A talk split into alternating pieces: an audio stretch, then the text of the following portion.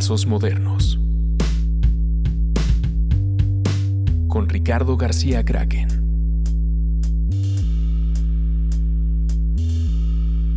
Hola, bienvenidos a otro Otros Modernos. Eh, en esta ocasión tenemos una, una invitada que me gusta que cada vez van siendo como nuevas especializaciones de los que están viniendo. Esta vez tenemos una animadora, diseñadora de oficio, pero animadora también. Eh, ¿Cómo estás? Mucho gusto. Eh, gracias por venir. Gabriela Vadillo. Este, para quien no te conoce, eh, cuéntanos un poquito quién eres, de dónde vienes. Antes de entrar justo creo que a tu, a tu proyecto, que, es, que está increíble. Muchas gracias. Me gustaría pues saber un poco de ti, saber un poco de ti como diseñadora, eh, por qué diseño, por qué, dónde estudiaste y así. Va, pues muchas gracias por la invitación. Eh, como decía, soy diseñadora de, de, profesión, estudié en la Ibero ya hace varios años. Y la animación, pues más bien la fui encontrando en, en la vida, me, me, fue llevando hacia allá entré a Televisa a trabajar y el primer día que entré a trabajar ahí fue como, ya, ya no llevamos impresos, ya nada más hacemos animación. Ok. Entonces, así fue. Esa fue mi entrada a la animación, básicamente. Entonces, para mí la Televisa fue una segunda escuela totalmente, lo cual agradezco muchísimo y estuve allí ocho, ocho años y en proyectos súper interesantes, eh, como Imaginantes, que eran una serie de, mm. de cápsulas sobre artistas plásticos, escritores, que llevaba, bueno, lo llevó José Gordon y fue literal una segunda escuela para mí. Qué chido. Sí, sí, me acuerdo perfecto. Y eh, un poquito, un pasito ahora sí que para atrás. ¿Por qué, eh, qué, te llamó a estudiar diseño antes, antes de, que, de que te entras a la carrera y así? ¿Cuál fue lo, lo, que te, te brincó para estudiar eso? Son como esas cosas que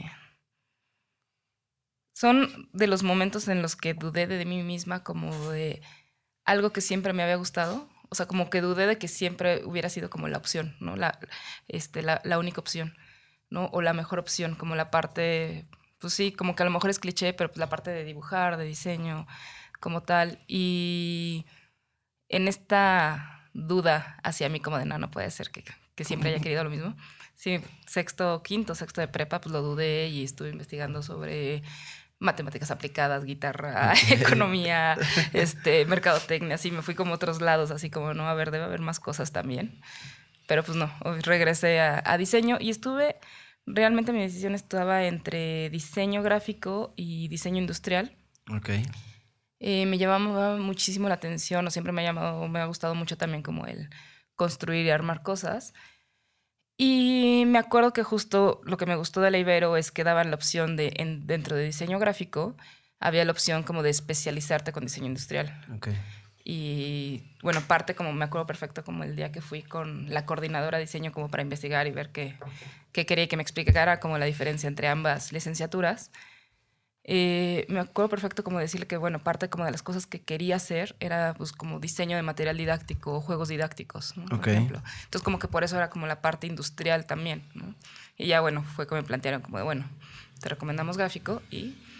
y que pues, ha sido, no sé si siempre ha sido, iba a decir siempre ha sido, pero, pero tampoco es que conozca tanto tu trabajo, pero lo, lo que conozco me he dado cuenta que hay una parte importante para ti como educativa, como de como de, no sé si de enseñar algo o, se, o de como dejar algo plasmado más allá de quizá una emoción artística, ¿no? Que, sucede mucho en la parte de diseño arte, de estas son mis emociones, ahí, se las dejo, hagan con ellas los que, les gusta. Pero siento mucho en tu trabajo, en lo, en lo, en lo que he visto, que hay un interés tuyo en, en, en incluso pues más bien llevarlo más allá de ti y, que se lleve a otros lados. ¿Dónde, ¿Dónde y por qué nació el...?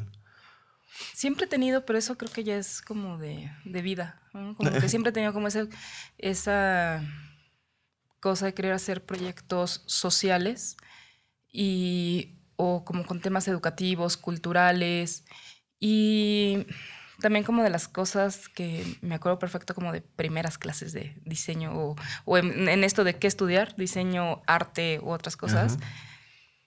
Eh, pues sí, el arte es esto donde puedes hacer lo que quieras sin que te importen los demás.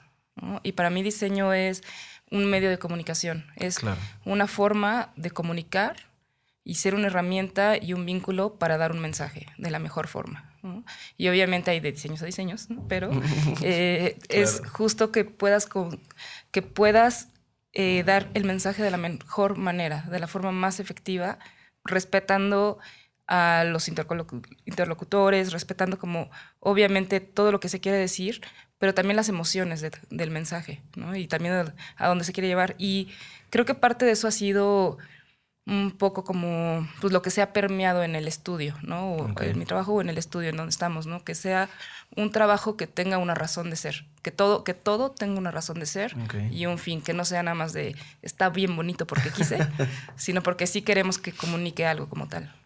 Claro, y bueno, algo que me parece muy interesante es que quizá fuera de solo jugar con el que esté bonito y que además tenga un concepto, creo que hay un desdoblamiento del ego que se siente muy fuerte en, en- lo que estás haciendo, que ahorita poco a poco quiero llegar al, al proyecto, como, creo que hay mucho que platicar del proyecto, Eh, pero siento que hay como un desdoblamiento del ego en el que sí está, está increíble que diga algo, pero está increíble que, también mueva cosas, ¿no? Y que no solamente sea una, o, ya fuera de la parte diseño, sino en la parte como quizá una creatividad muy ingeniosa o quizá una forma de encontrar la manera en la que nadie ha dicho algo.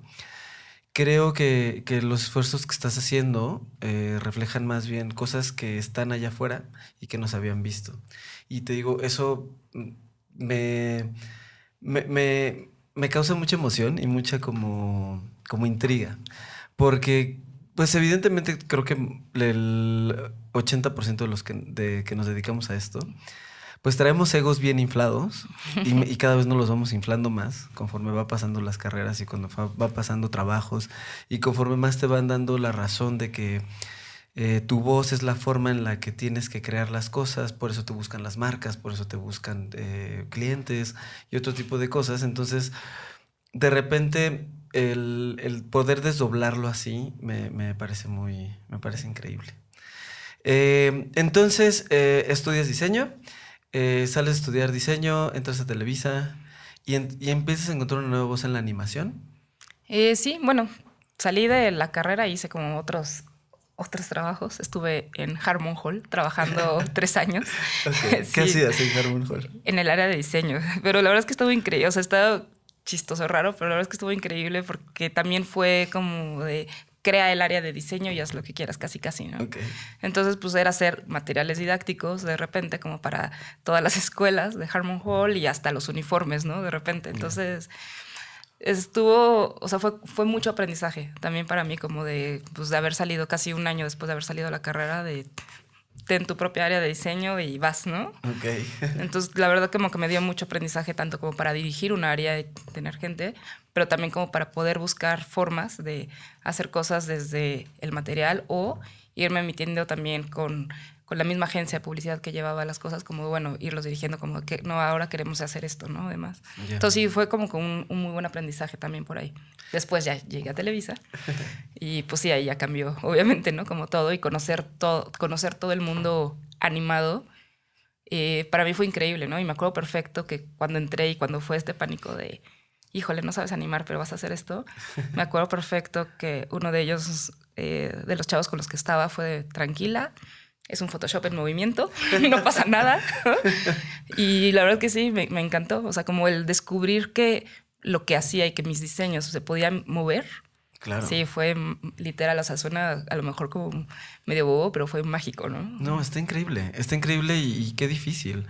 Eh, a mí me acuerdo que tuve como algunos acercamientos a intentar hacer Flash, cuando Flash, y, y no, o sea, definitivamente me di cuenta que, o sea, mi, mi, cúspide como tecnológica en el diseño va a ser Photoshop e Illustrator, ¿no? O sea, de repente meterle mani- mano a otras cosas como sketch y cosas así, pero ya me di cuenta que en realidad, al menos yo como que más bien me fui haciendo hacia lo análogo, como que me empecé a alejar de todo. Entonces, aún me parece más increíble eh, como encontrar esas voces y, y- y encontrar esas voces que aparte tú solita te puedes dar sin Sí. quizá necesitar un animador o quizá necesitar otras cosas. Y aparte por lo que me estoy dando cuenta, es- eres como una maestra de closet, ¿no? o sea, siento que, que te gusta enseñar, que te gusta aprender aparte y dirigir quizá. O sea, porque Mm. creo que hay mucho de eso en, en, en, en la parte, eh, cómo te has involucrado, porque después naces o haces que nazca eh, Hola, Hola Combo. Hola, combo. Hola Combo o es Combo o yo lo conocía nada más como Combo. Es combo, ya eh, nombre y apellido, o- hola combo, Ok. pero sí combo. Ante, ante el SADCB. Exacto, es hola combo SC. Como yo no encontraba. Cuando empecé a poner como mis redes sociales, ya todo estaba como Kraken. Ajá. Entonces por eso le tuve que poner el Kraken Cana. Es que justo algo sí pasó, como que éramos combo, pero pues la verdad es que había mil combos. Claro. Entonces, pues también fue como, bueno, la manera más fácil de que nos recordaran alguien o que recordaran como el sitio web o lo que más era hola combo. ¿no? Oye, ¿y cómo, cómo ha sido o cómo fue para ti eh, la, eh, la diferencia de clientes? Que supongo que algo que era muy institucional como Harmon Hall, quizá era institucional, lo supongo, a entrar a la parte que dices Televisa, que eh, supongo que había una- un interés mucho más cultural a pesar de ser Sí. hipercorporativo. ¿Qué diferencia había de tratar con, lo- con esos tipos de clientes? Eh, pues, por ejemplo, en. Creo que he tenido como fortuna, por así decirlo, que en Harmon Hall, pues realmente como que mis clientes pues, eran- los, los dueños, ¿no? Y no. Y eran pues dos chavos queriendo hacer como cosas diferentes también, ¿no? Eh, entonces, no. Sí era como muy corporativo, pero también muy abiertos como a, a dejarme proponer. Ok. Y la diferencia ya con Televisa, que te digo, para mí literal es una segunda escuela, fue pues totalmente un mundo nuevo, también en cuanto a creatividad, ¿no? Porque había más gente de donde aprender. En la otra era como, pues tú sola y hazlo, vas, ¿no? En el otra, pues ya había más gente a quien le podía aprender. Eh, una gran jefa también a la que le podía seguir aprendiendo cada vez más. Y era como construir historias también, ¿no? En, en el otro era como muy acotado, nada más como de pues, ciertos materiales, eh, Claro. ciertos entregables como muy puntuales. Aquí do- donde ya era como crear historias, entonces ya también me dio como ese, pues aprender o a ejercitar ese músculo, ¿no? Como de narrativa o de, de ir- cómo ir contando una historia, porque ya no, no, no es un estilo nada más, ¿no? No es contar una Claro. historia en un estilo, ahora cuéntala en 20 segundos o 30 o un minuto. Entonces, ¿cómo, ¿cómo vas desarrollando ahora esa historia para que sea interesante, para que no sea el Claro. perro, perro, gato, gato? No, pues son, al final son mini películas, Ujú, ¿no? exacto. Y al final supongo que se tiene que hacer como todo un proceso desde guionar, este, storyboardear, medio, medio anim, animatics. Sí, tipo y trabajar en equipo, los- mucho claro. también.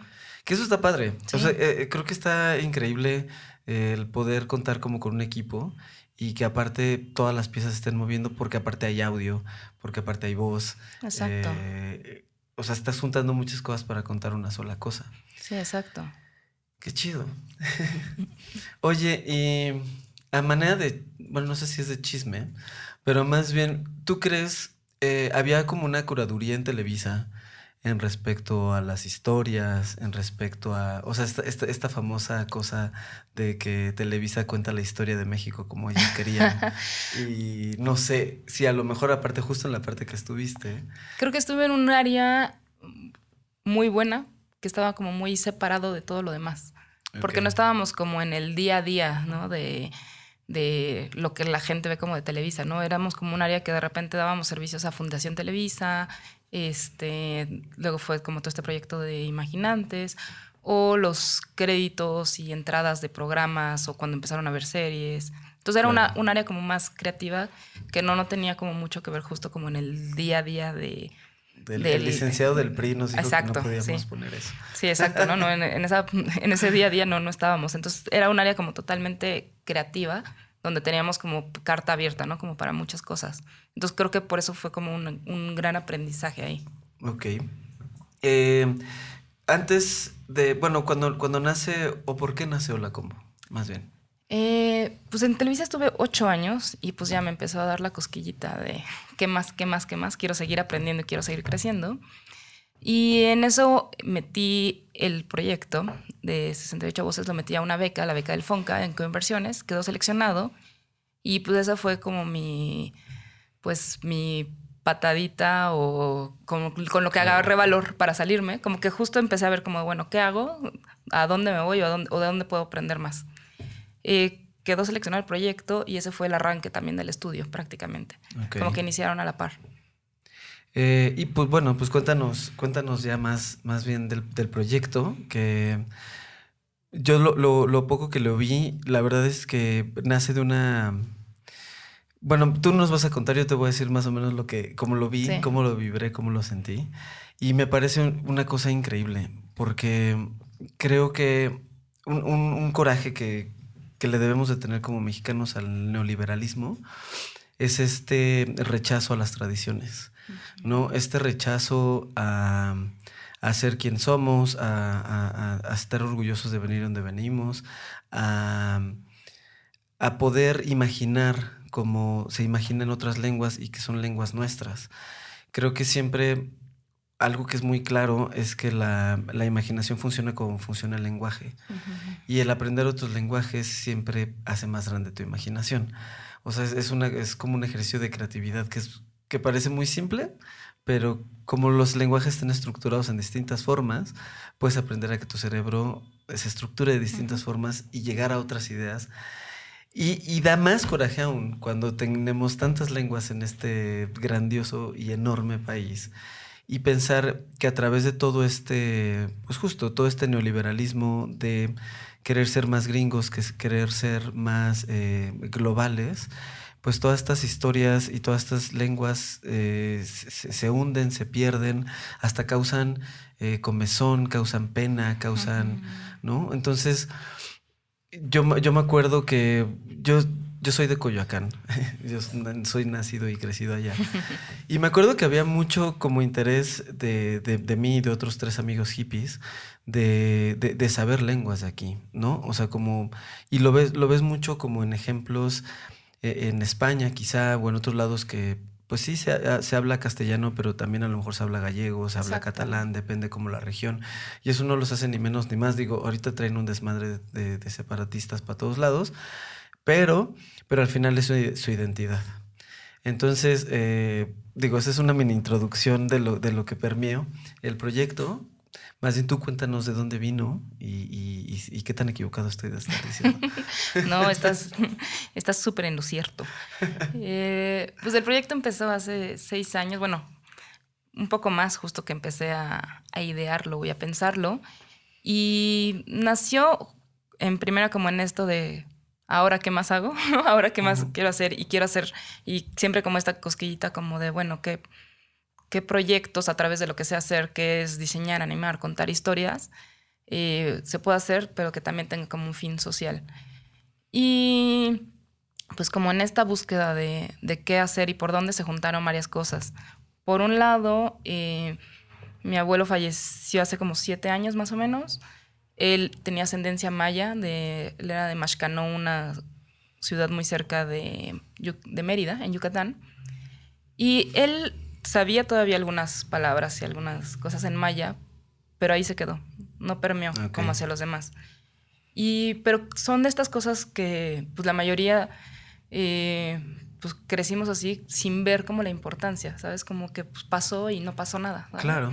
Y pues así pasaron hijos, nietos y demás, y, y no permeó y hasta que se pierden las cosas o hasta que algo se va, pues te das cuenta, ¿no? Como de todo lo que se pierde como por no ver el valor en su momento, ¿no? No ver como todo lo que había de historias, cuentos, tradiciones, chistes, palabras Claro.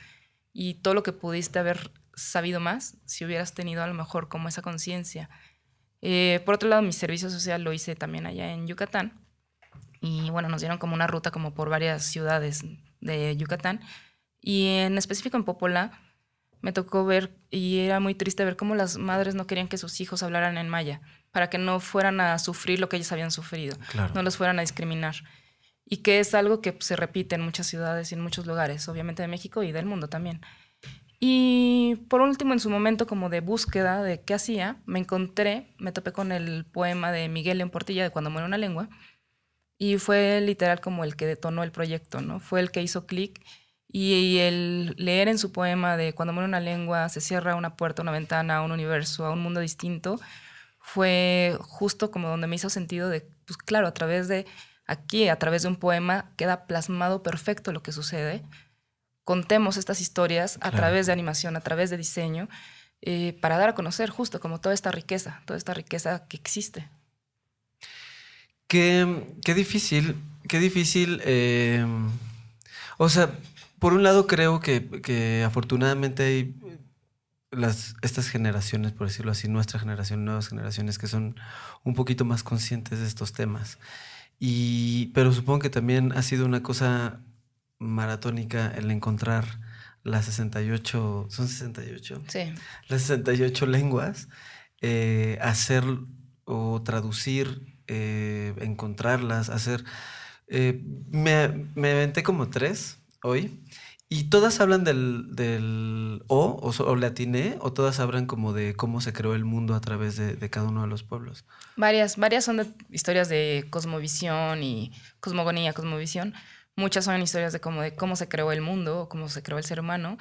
Pero realmente, eh, pues ha habido de todo. Hay historias de, por ejemplo, los primeros siete cuentos que fueron pues a título personal y como de investigación y demás, fueron contacto con varios autores contemporáneos también, que fue Miguel Portilla, un autor maya que es Isaac, Isaú Carrillo Cano, Manuel Espinosa Zainos, que es un autor totanaco, y más bien a través como de libros, pues sí, con historias contemporáneas, fue ver eh, pues qué, cuáles podían irse y verse mejor, ¿no? En una animación, en un corto. Hacia donde ha ido el proyecto ahora ha sido también a trabajar directamente con las comunidades y que ellos mismos digan qué historia quieren retratar.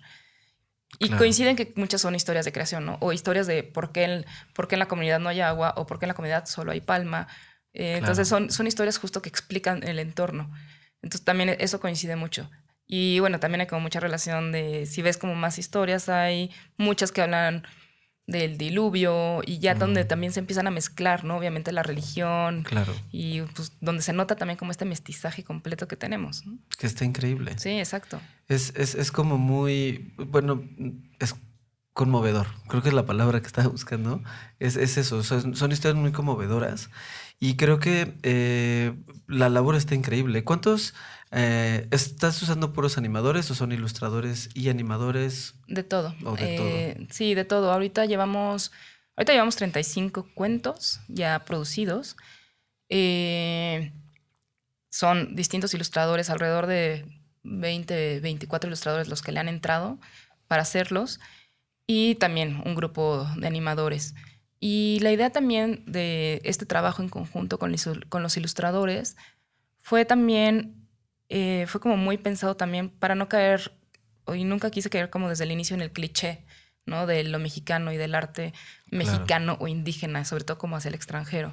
¿no? O sea, sí era como hacer también una, una reinterpretación a través del arte, que también como en esa, ahora sí que en esta postura del diseño y del arte, pues para eso es, para hacer reinterpretaciones y si no se queda también... Claro. Eh, pues te da también como una nueva visión ¿no? de, lo que hay.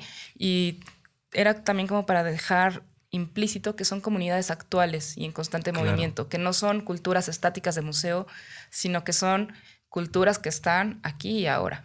Sí, no, no es como me contaron una historia de unas personas que hablaban eso, es, hay personas que hablan eso. Y aparte creo que uno de los, de los pecados del cliché es que mata mucho al arte. Exacto, también. O sea, el repetirlo tanto y el, y el con cosas que ya hemos visto tanto, eh, pues puede ganar mucha aburrición y puede ganar mucho como el... Pues eso, los tipos de arte, si, si, si sientes que ya los tienes manejados o que ya los has visto, a lo mejor no estás logrando un poquito la misión de escucha esto, ve esto, que es algo que no habías visto. Exacto. Con algo que tiene demasiado tiempo estando aquí. Eh, ¿cómo, has encontrado, eh, o has encontrado, más bien es pregunta, entre todos estos lenguajes, sientes que las, la forma en la que se, em, se comportan estos lenguajes son muy distintos a, a, lo que, a como pensamos hoy? O sea, son un poquito más gráficos, más, no sé. ¿Cómo, cómo los podrías eh, Pues catalogar?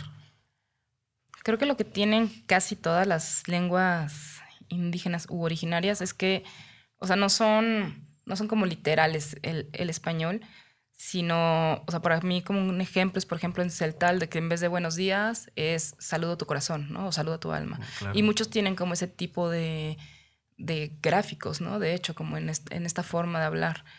Y como más poético también, Claro. se podría decir. Creo que es como la, la diferencia de lo que he visto y que pues a lo mejor en español es una frase, es un, un renglón, pero ya al traducirlo en lengua son dos renglones, ¿no? Como de todo Claro. lo que implica, que es de lo que se está diciendo, ¿no? Como hay como cosas más profundas y también parte de lo que es como en, el- en la lengua eh, y bueno, también como en aprendizajes que hemos tenido en estos años, que no es la lengua nada más como tal, ¿no? No es un fonema, no es, un, no es una forma de escribir, no es una forma de escuchar nada más, no es un sonido, sino es todo lo que representa, todo lo que está debajo de, Claro. ¿no? Toda la cultura, tradición, historias también. Todo, o sea, el lenguaje como punta del iceberg o, o como ventana a conocer un nuevo mundo, ¿no? Entonces sí es... eh, pues hay una relación súper importante también con la naturaleza y con la muerte en casi Claro. todas estas culturas y es parte también de lo que hemos encontrado, ¿no? De lo que hemos aprendido. Y ahora que lo decías, eh, hay. ¿Todas tienen representaciones gráficas? O sea, todas tienen como un cierto tipo de palabras o de gráficos con, con los que representan estas palabras y estos lenguajes. ¿Cómo?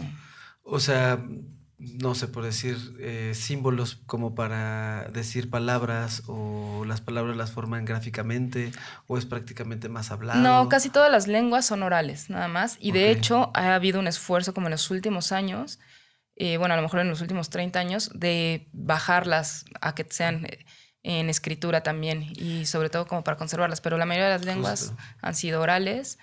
Y, Y eso lo hace más difícil, ¿no? Sí, exactamente. Y ahí realmente nuestro gran apoyo ha sido el Instituto Nacional de Lenguas Indígenas, Ok. que ellos son- llevan 20 años existiendo y van en avanzada justo como en toda esta parte, ¿no? De, de hacer una revitalización de las lenguas, pero también pues hacer las, la, pues desde la parte lingüística, hacer pues, las bases de escritura de cada una. Claro. Y, y aparte de, de este tipo de fundaciones y de institutos y como el FONCA y todo, eh, ¿tú sientes o que la parte del gobierno hay apoyo a esto? ¿Sientes que hay un interés en que salga más? Digo, evidentemente hay un interés porque si no, no te hubieran dado una beca al respecto. Sí.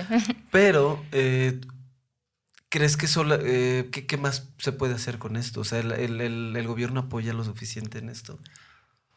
Pues como dices, yo creo que hubo el interés como en, al inicio, justo porque si no del FONCA no hubiera salido. Eh, y ha habido el interés en estos seis años, porque pues gracias a Canal 11, que es gobierno, y al INALI, que también es parte de Secretaría de Cultura, de la CEPI, ahora Secretaría de Cultura, INPI, que es el Instituto Nacional de los Pueblos Indígenas, que también es gobierno, pues, sobre todo gracias a ellos tres, eh, ha logrado crecer el proyecto. Y en los últimos años, instancias privadas, que son una cafetalera de Austin, pero que trabaja con cafetaleros de Chiapas, y la Sociedad de Cine de Salt Lake City, eh, han también participado para, para apoyar.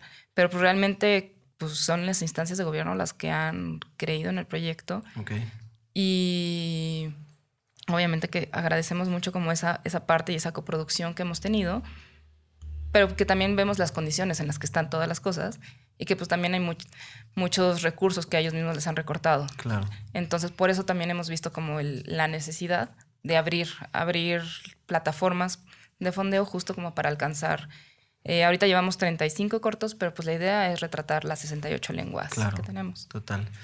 Y después, eh, ¿qué pasa? O sea, ¿qué, qué piensas hacer con todos estos cortos? ¿A dónde los piensas llevar?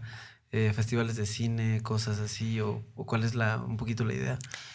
Pues ha sido muy orgánico todo, porque desde que lo creé, la verdad es que cuando lo empecé, pues fue, como te decía, a título personal y a lo mejor como desde un lado como muy inocente de... Por ejemplo, no, no, me, no me planteaba como un problema el, el ver como, ah, bueno, pues vamos a hacer el Maya o el Jackie o cualquiera, o sea, como que no, no veía yo como ningún problema como en, en ver el, el alcance o el poder llegar, ¿no? A con quien estuviera hablando esa lengua eh, no lo veía como una traba, sino que al contrario, como que desde, a lo mejor te digo, por eso un lado- desde un lado inocente, a lo mejor era como de, pues, pues no, ¿qué tiene? Pues es normal, ¿no? Claro. o sea, lo buscamos y lo narramos en, en las lenguas y ya.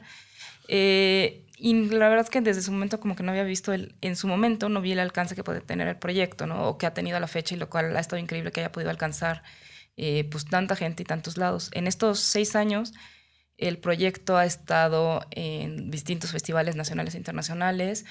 En 2016 quedó seleccionado en Annecy como dentro de la serie, quedó como finalista dentro de series animadas. Eh, ha estado con alrededor de 15 países también mostrándose tanto los cortos, pero también, por ejemplo, ahora en Soshu, en China, estuvo por eh, la semana de diseño. Ahí entonces expusieron Ok. algunos de los cuadros del... Se estuvieron proyectando y aparte se expusieron algunos estilos de los ilustradores ¿no? también.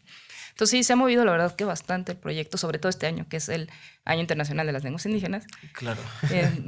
Entonces, como que justo se ha movido como, como más. Y lo que queremos a la larga es, como primer meta, tener la 68, visibilizar la 68, pero no en un, en un tono de quiero coleccionar todas las mariposas que hay, Claro. este, sino más bien como en poder realmente ayudar a que tengan a visibilizar todas estas culturas y que ahorita el riesgo que hay como para visibilizar estas que faltan es que hay muchas que están en gran riesgo de extinción o desaparición y que no queremos tampoco que se quede nada más en un acervo estático, ¿no? Claro. sino que sea un detonante, una chispa que genere acciones dentro y fuera de las comunidades. Que lo enseñen en todas las escuelas. Exacto. ¿no? O sea, que depende de tu región, tengas tu clase de zapoteco 1, 2 y 3.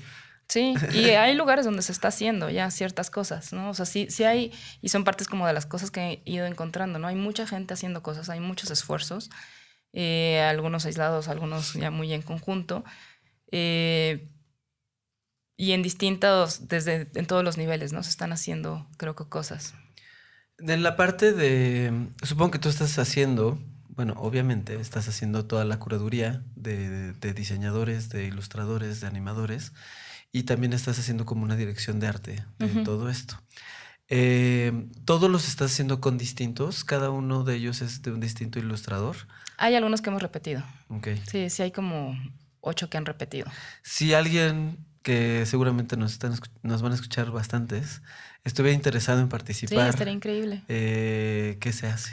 Eh, que me escriban a hola arroba holacombo mandan, com, mandando su portafolio o liga con sus trabajos y ya sobre eso los ahora sí que los vamos los vamos llamando los vamos teniendo vamos viendo sobre cada historia que qué ilustrador es el que viene mejor no Ah, Está increíble. este como que un gran ejemplo como de eso, por ejemplo, el cuento mixteco habla como la muerte de tres hermanos. Entonces era como un cuento muy oscuro.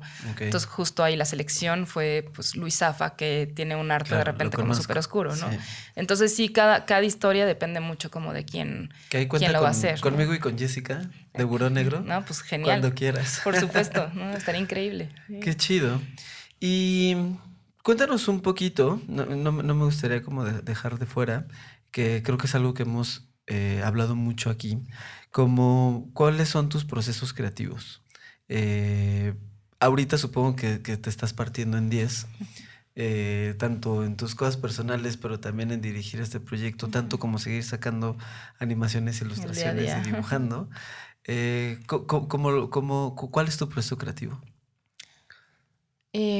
Creo que lo primero, primero, investigar. O sea, primero, primero, si es leer, ver, buscar y sí, ver, ver, ver, ver, ver, ver todo lo que se pueda y escuchar también todo lo que se pueda y a los que se pueda, ¿no? Como justo, Claro. como absorber, absorber como de todos lados, como de qué, del tema del que estamos hablando y no solo como de 68 voces, sino como de cualquier proyecto para ver hacia dónde se va a dirigir o hacia dónde se va a ir. Si va a ser en un mood eh, o institucional o si es un corto o si es algo que tiene que ser como súper solemne o súper sensible. Entonces ver como hacia dónde y sobre todo en eso ya después como de esta investigación ver referencias también, ¿no? Como ver muchas referencias. eh, porque obviamente son inspiración, ¿no? Son inspiración de texturas, de paleta de color, de diseño de personajes, de hacia dónde se están llevando ciertas cosas y de ritmos y de narrativas también. Y una vez que ya que, tienen, que tengo como toda esa parte, pues ya justo ya es como el proceso ya un poquito más de línea, ¿no? De ya hacer como este storyboard, la narrativa. Eh, y bueno, ya después de ahí ya el aplicarlo al arte, a la animación. En el estudio, pues ya no, no soy yo sola, somos varios. Somos varios y ahí nos vamos repartiendo, obviamente, como los, las labores, dependiendo, obviamente, como del, de la carga de trabajo. Eh, creo que este es un proyecto que da para, como dices, que no solamente se quede ahí, que dé para muchas cosas más y ojalá que se despierte el interés de muchas más personas en las cosas que tenemos aquí, más en las cosas que tenemos afuera. Porque también, como lo dices, em, todas esas inspiraciones de los procesos creativos que tenemos a veces mm, se nos, se nos van de, de la mano que tenemos cosas increíbles aquí al lado o, Sí. o aquí mismo con, con nuestros vecinos o con la gente que tenemos. Y, y, pues normalmente estamos muy acostumbrados a buscar referencias afuera, ¿no? Como imitar, no sé si imitar, pero sí buscar como mucho la referencia, obviamente Sí, ver hacia afuera totalmente. Estados Unidos siempre lo tenemos muy cerca, Europa lo tenemos muy pegado, eh, ahora Japón es como, ¿no? Un objetivo enorme. Que curiosamente lo que dices de, de- de cómo se, se maneja el lenguaje eh, en, en las lenguas originarias, me, me recuerda mucho a- al japonés, tal cual. O sea, cómo, cómo una sociedad tan aislada como fue la japonesa y todo eso, y cómo forman el lenguaje y todo, y, y crean cosas tan imaginativas. Eh, creo que está, está muy bien que la gente se acerque a esto. Porque y que ahí Ghibli lo ha hecho increíble también, por Exacto. ejemplo, ¿no? Como el eh, todas estas películas animadas de Ghibli que hablan de muchas son historias de tradición oral ya llevadas a un guion para largos que justo dan y son totalmente la identidad, ¿no? De, Total. Justo, creo que esa parte de la identidad es una cosa muy importante. Y, y creo que justo cuando, cuando viajas y cuando, y cuando te das cuenta, y, y siempre es horrible, pero siempre es horrible verlo en otras culturas, sí. que cuando te das cuenta de, de que incluso, o sea, si, si le rascamos a la cultura kawaii, la vamos a encontrar, le vas a encontrar cosas en, en muy fundamentales de la cultura japonesa que tienen desde hace siglos y siglos y siglos. Sí. ¿no? Entonces como de, y entonces ¿por qué nosotros podríamos estar haciendo cosas por el estilo? O sea, Sí. podríamos, más bien es lo que tú estás haciendo. Y que no solamente, como dices, que no solamente lo estás haciendo tú, sino que se podría estar haciendo más. Se podría estar haciendo más. O que, por ejemplo, pues, digo, todo esta que sucedió con Coco, ¿no? Y del Día de Muertos, ¿no? O Y, sea, y es la punta del iceberg, ¿no? Sí, y que tuvo que llegar un extranjero a poner una película sobre un Día de Muertos para hacer trending el Día de Muertos, ¿no? ¿Tú por qué crees que sea eso? ¿De dónde crees que venga esa, esa mala raíz tan, tan inculcada que tenemos un poquito todos? De ver hacia afuera, hacia adentro. Pues de ver, de ver hacia afuera y pensar que a veces lo de adentro es chafa. O de o pensar Siento que sí es totalmente aprendido, ¿no? O sea, siento que llevamos años, años, años, años de, de aleccionarnos de eso no, eso está mal, eso está mal, esto está mal, ¿no? Y que, por ejemplo, o sea, me ha tocado conocer ahorita eh, pues, los adultos mayores de estas comunidades con las que estamos trabajando son, son personas que de niños les tocó el golpe si hablaban en lengua, ¿no? Y el, o sea, era, son, son comunidades muy castigadas Claro. y llevamos años de esta cultura de pues, todo lo indígena es malo, lo indígena es pobre, es Claro. eh, ignorante, cuando no tiene nada que ver, ¿no? Entonces sí son, creo que son demasiados años, pero que apenas está como resignificando también, o que creo que también parte como de lo que buscamos con el proyecto, ¿no? Como resignificar también eso Claro. que no tiene nada que ver el, el estado económico en el que uno nació con si eres nativo o no de un lugar, ¿no? O eres originario o no de un lugar. Sí, creo que incluso debería ser casi casi al revés. O sea, de- deberíamos de sentirnos mal el, el no saber eh, de esto. Sí, y lo que decías, ¿no? De los vascos y catalanes, pues es lo mismo, ellos pues, son nativos de su lugar y lo han preservado, pero es por una cuestión de identidad y de orgullo. Claro, y no es como que se te va a olvidar el inglés por, el, por aprender otra lengua, que aparte habla más de ti y habla más de dónde vives. Y yo, yo creo que hay, una, hay, hay un poder de empatía muy fuerte en eso. Eh, como el, el- eso, el, el que podamos hablar incluso en las mismas lenguas que las personas que quizá no se la están pasando tan bien por el mismo rezago, tanto cultural como económico en el país, pues creo que nos podría hacer un poquito más empáticos a las situaciones que, Sí. que les está pasando en, en- en la Sierra de Puebla, en, en comunidades en Oaxaca, en comunidades en Chiapas. O sea, por donde veas, hay comunidades que se la están pasando mal. Exacto. ¿no? O sea, estos rezagos económicos y culturales, que yo repito mucho lo del neoliberalismo, pero creo que también viene mucho, pues quizá desde la conquista, Sí. ¿no? O sea, todo, toda esta parte como, como seguir pensando que somos los que, los que ganamos, que seguimos siendo como parte del bando. Sí. eh, no queremos estar en los perdedores. no, no queremos ser de los que Sí, perdieron. sí. Y los que perdieron, pues fueron los que aquí estaban. Entonces creo que es una manera terrible de, de que, de que se nos ha educado y de que, pues sí, desde el sistema de, de educación eh, político, pues nos ha impuesto cosas mu- muy, pues muy raras, Sí. ¿no? Sí, totalmente. Y digo, regresando como a la parte de diseño, eh, hace unos años como que le- leía de Tibor, siempre se me, se me va su apellido bien, como Killman, algo así, que era de, no estoy segura si es de los creadores o parte de los creadores de la revista Colors y de Benetton, Ok. o sea, como era- él, eh, pues hablaba mucho siempre como justo el diseño con un sentido, ¿no? El diseño con sentido social y por eso todo lo que hicieron esta campaña de Colors, ¿no? Claro. No hacer un diseño nada más sin fondo, porque justo le tocó a él vivir una época de, de publicidad, eh, de bombardeo de publicidad, ¿no? Eh, a lo grande. Entonces, Claro. justo era como el rescatar las bases, lo que me preguntabas desde el inicio, ¿no? Como diseño o arte, pues el diseño tiene que cumplir, por lo menos en lo personal, con un objetivo, con, un, con una misión, era darle lugar también como a eso, ¿no? Y si tiene un sentido social, pues qué mejor. Una forma en la que creo que, que- que estás tratando muy bien el proyecto es que siento que, o sea, eh, aparte de que obviamente se siente que el proyecto es de tu, de tu equipo, eh, justo creo que no estás involucrando a tu ego. Y creo que es una cosa que seguramente no te lo planteaste, porque te conozco poco y lo poco que conozco es que más bien tú eres así.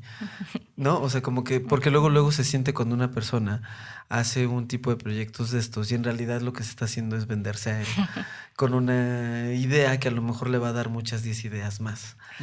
Y eso me, me- me- yo creo que te da, no solo te da mucho valor a ti, que aparte creo que es lo que menos estás buscando, le da mucho valor al proyecto, porque entonces te, te puedes enfocar más a, a- a tu, pues a tu meta final. Y, y sobre todo en la parte, eh, qué bonito que es, una parte, que es, que es un proyecto de animación. Eh, la animación es un mundo que, que yo no conozco mucho. O sea, en realidad eh, sé dirigirlo más que hacerlo. Eh, por ahí en el, en, el, en el despacho, en el buró, hemos tenido como proyectos chiquititos ahorita de animación. Estamos haciendo unas pequeñas animaciones para Mórbido TV, que todo obviamente tiene que ver con terror, que, Sí, es, algo sí. Que, que es algo que a mí me gusta mucho, padre. Aunque a, a Yetzila no le gusta tanto.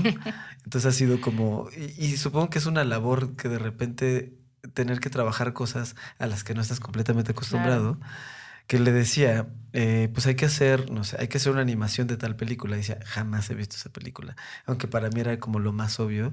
Claro. Todos esos procesos creativos y de equipo creo que están súper interesante, está está súper chido. Y si un consejo que le quisieras dar a la, a la pues a los morros que están estudiando o que quizá están entrando a un despacho, que seguramente, o sea, creo que ya las divisiones de ilustrar, animar, programar ya prácticamente no existen. O sea, ya de, de las generaciones 10 años atrás de la mía, Sí. pues ya todos hacen todo porque ya es parte como del kit que traen. Este, pues, ¿cuál sería un poquito tu consejo de cómo llegar, hacia dónde ir, cómo buscar su voz, eh, cómo encontrar, como tú lo has hecho, porque de una forma u otra lo estás logrando, ¿no? Creo que son dos cosas. Por un lado, algo que fue, eh, pues también que se lo, se me quedó mucho de una amiga de todos los aplicaciones nuevas que han salido y puedan salir son herramientas. Claro. Y van a seguir saliendo cada vez más herramientas. Pero las bases, esas es como lo importante. La base de cómo comunicar, cómo contar una historia, qué, qué, qué es lo que quieres hacer. Creo que eso es lo importante. ¿Qué quieres? ¿Para qué? Y cómo hacerlo. Claro. Y justo como en, en el mismo sentido como el, el muy importante como el qué quieres hacer y por, y por qué. Y también como tener muy claro el qué te mueve, qué te mueve y, y qué, qué es lo que te da como esta cosquillita, ¿no? Para Claro. seguir, para seguir aprendiendo, como siempre estar, digo, siempre estoy como de qué más, qué más, qué más, qué más. Claro. Y creo que eso también es muy fácil quedarse estancado o es muy fácil quedarse como en esta parte de, de bueno, ya hice esto y ahora qué. Claro. Pero siempre Dormirte en tus es- laureles. Exactamente, ¿no? Como de si lograste algo es muy fácil. Pero siempre estar buscando como de, bueno, ¿qué, qué más se puede hacer? Y sobre todo como hacer mucho caso de lo que sientes, ¿no? De qué, qué es lo que te mueve y qué te hace feliz, ¿no? Literal. ¿A ti qué te mueve y qué te hace feliz? Me mueve mucho justo como el poder hacer proyectos en corte social, cultural, educativo. Eh, y que sean proyectos, obviamente, que puedan comunicar y que puedan llegar como a distintos lados, que puedan, eh, pues sí, va- suena como súper clichésoso, pero que puedan ser un, un mundo mejor, ¿no? O sea, como creo que dentro de, desde donde nos toca a todos, que siento que soy como, como político, pero, pero, siento que dentro de todo lo que, dentro del mundo en el que estamos, que está tan mal de repente, pues que todos podemos hacer algo. Claro. Claro, y, y la verdad está muy... Ahora sí que muchas gracias por esa visión, porque eh, de repente creo que en las... En muchas de las pláticas que, que se tienen en, en este podcast en específico, hablamos mucho, creo que del, del ego, hablamos mucho como de mi visión, lo que yo hago, lo que yo estudié, preparé, eh, todo, lo que, todo lo que me he chingado ha sido para poder decirles, miren quién soy. Y agradezco mucho tu visión de sí, miren lo que hago y sí le he chingado y, hago y, y soy una chingona, pero también eh, es para que vean a los demás y, ¿no? y, que, y que solamente, y que la razón, la- ahora sí que la razón social de lo que estás haciendo, eh, pues es, es, es increíble. Eh, a mí me gusta mucho y pues nada, muchas gracias Muchas gracias. por, por haber venido a, a Todos Modernos. Y este y pues eso es todo. Muchas gracias por la invitación. Gracias a ti. Eh, y pues bueno, si están escuchando esto antes del 11 de diciembre, eh, todavía están a tiempo de participar en el Kickstarter. Eh, Gaby, si nos quieres explicar un poquito cómo se participa o cuáles son los tiers o cosas así. Eh, pueden entrar directamente a Kickstarter y buscar ahí el proyecto 68 Voces, 68 Corazones o a través de nuestras redes sociales en Instagram o en Facebook. Estamos como arroba 68 Voces o arroba hola combo y ahí está el link que lleva directamente al sitio. Ahí pueden donar desde 100, 150 pesos hasta lo que quieran y dependiendo del- de la cantidad que donen hay distintas recompensas muy lindas. Y lo que estamos buscando con Kickstarter es hacer o lograr dar voz a otras tres lenguas más. Cual de Baja California, Popoloca de Puebla y Acateco de Chiapas. El dinero que se recaude dentro de esta campaña va a ser para ir a la comunidad, dar un taller ahí a los niños para que ellos mismos ilustren la historia, trabajar con los adultos mayores la traducción y la locución, posteriormente hacer la reinterpretación de los dibujos y la animación, la música también, y al final regresar a la comunidad, pero regresarles el cuento animado y también hacer un folleto con actividades que motiven tanto a, maestros como padres de familia a revitalizar su lengua y entregarles también, que va a ser una de las recompensas, una cajita con postales con los 35 cuentos que llevamos, qué o bueno, padre. los tres que llevaríamos todavía a esa fecha, eh, con todos los cuentos para que se queden también ahí con los promotores de las lenguas. Y bueno, esta cajita de postales es una de las recompensas también. Perfecto. Pues muy bien. Pues ya saben, ahora que viene el aguinaldo y todo, hay que, hay que donar a proyectos tan chidos. Eh, y también estaría bien que se metieran al Patreon de Puentes para que le echen un ojo y que proyectos como estos, eh, que todos son independientes, que algunos sí tienen apoyo, pero como sabemos, eh, la cuarta T no trae mucha cultura. Entonces, apoyemos nosotros. Muchas gracias. Muchas gracias. Trazos modernos. Con Ricardo García Kraken.